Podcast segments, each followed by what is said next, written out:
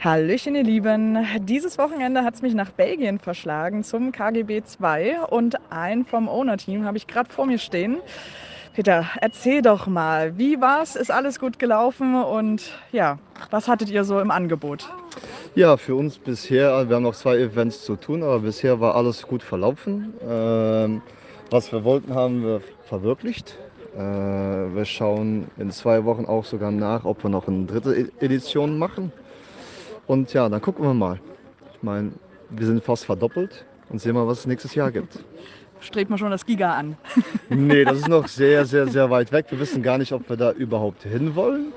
Aber ja, in zwei Wochen werden wir uns da mal drüber reden, was wir wollen, wo wir hinwollen und dann sehen wir mal. Okay, dann drücken wir mal die Daumen, dass eine dritte Auflage stattfindet. Das war ein sehr tolles Event. Vielen Dank für deine Zeit und ja, bis bald im Wald.